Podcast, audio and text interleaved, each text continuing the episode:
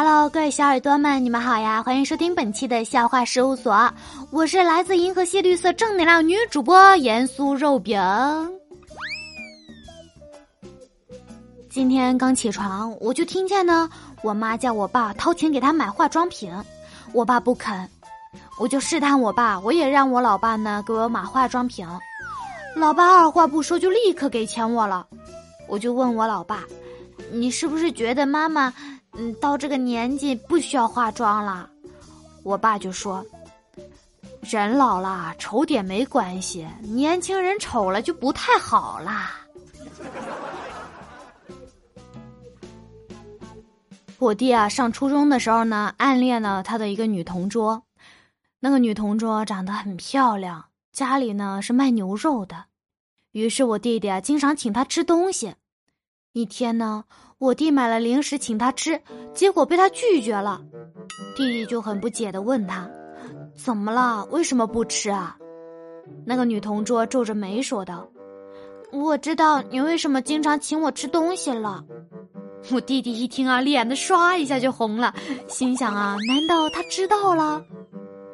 然后那个女同桌接着说：“以后你想吃牛肉就来我家找我，我送你两斤就是。”今天中午吃饭呀，哎呀，我特别特别的穷。我去了一家新饭馆嘛，那个饭馆是有免费的汤可以自己盛的，我就去尝一下鲜。于是呢，我吃着吃着去盛汤的时候，那个服务员把我的饭给收了。这是服务员把饭要回来的时候呢，我发现另外一个服务员又把我的汤给收了。太勤奋了，他们。莫非啊，去别人家要债，几次无果之后啊，就一咬牙搬到那人家住下了。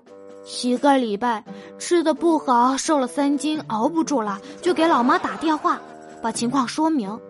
结果呀，他妈妈一听减肥了，高兴的也住了进去。不到一个星期，那家人乖乖的把钱给还了。听说是因为墨菲的妈妈是抱着常住的姿态住进去的。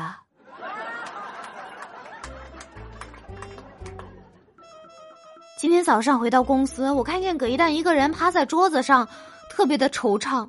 我问他：“你怎么了？是不是大姨夫来了呀？”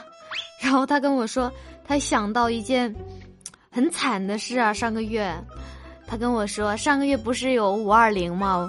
然后在五二零当天呢，就我们公司附近的超市做活动，只要一男一女当众大声的互相对对方说“我爱你”，就即可享受部分商品一折优惠。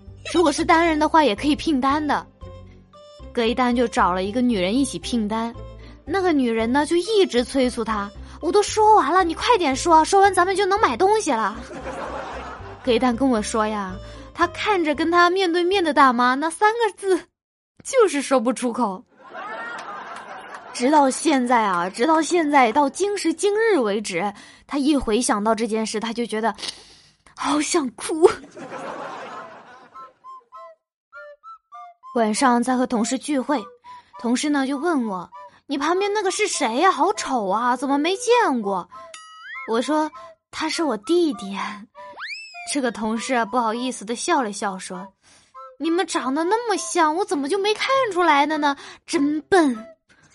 我，我，嗯，我想掐死他。”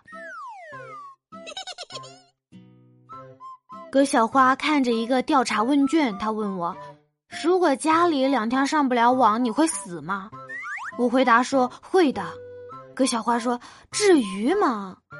我说：“至于，那么长时间修不好，我妈肯定会把我活活打死的。”